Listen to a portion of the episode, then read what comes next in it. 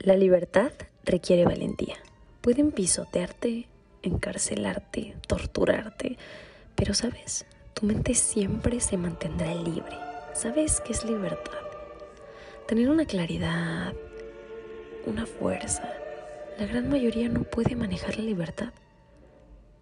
Si los liberas, sufren.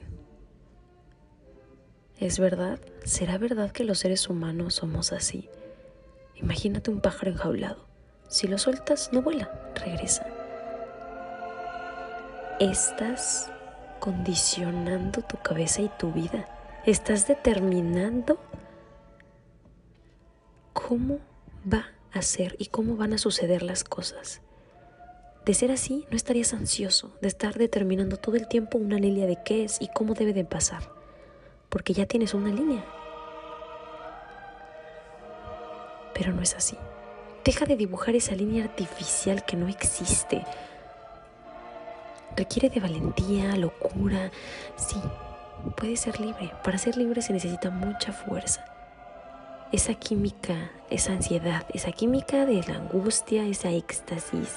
Tu experiencia es química, química y tienes una química que dicha, pero no para estar ansioso. Úsalo para algo fantástico Ocupo la palabra fantax como fantástico. Esa es mi palabra y te la comparto. Existe alguien contigo en un momento y es fantax. Yo también he sentido ese calor humano. Pero te guste o no, es difícil de entender. Pero dentro de tu cuerpo, el estar solo, si no aprendes a manejar esa soledad, no has aprendido nada. Tengo un espacio mío que solo puede evadir nada ni nadie. Requiere suspirar una vida fantástica o una llena de impulsos y necesidades. Este juego, tú decides el final. No lo creo. Si estás aquí, es un regalo. Pero no vivas por necesidades. Es una vida muy pobre no te sientas aquí sin necesidad, pero haces lo que necesitas, lo que tienes que hacer es una vida enriquecedora. Momentos, tantos errores que ya ni siquiera sabes cuáles son tuyos y cuáles no. En ocasiones te sientes solo y sin encajar, pero te puedes encontrar, aunque te dé vértigo. Y discúlpame que te lo diga de rodillas, pero hay murmullos y palmadas punzantes que me dicen y lo afirman que la soledad es perfecta. Es una gana de disfrutar. Estás acostumbrado a la compañía. En la soledad te cortas ese lazo. Cosas como la meditación que te pones a orar. Y no, es la única forma de preguntarte, de balancear, de hacerte esas preguntas, porque como cuando preguntas vitales, pides disculpas y en tu soledad las aceptas. El temor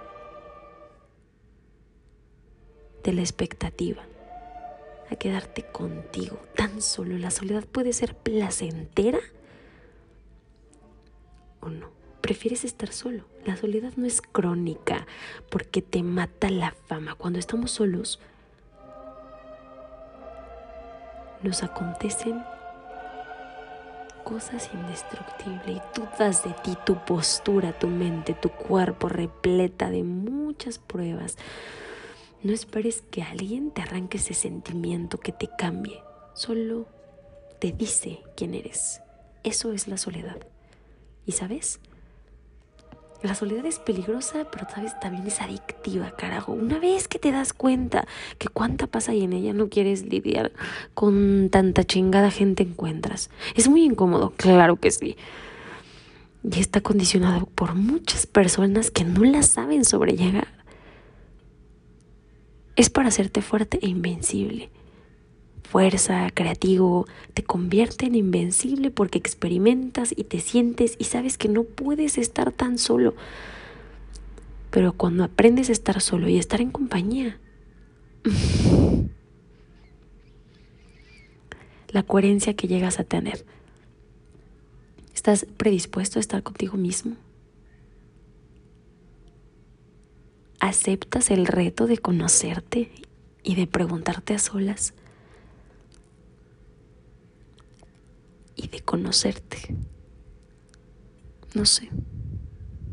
Pregúntate tan siquiera si alguna vez has estado solo realmente o solo has estado bajo las sombras de los demás.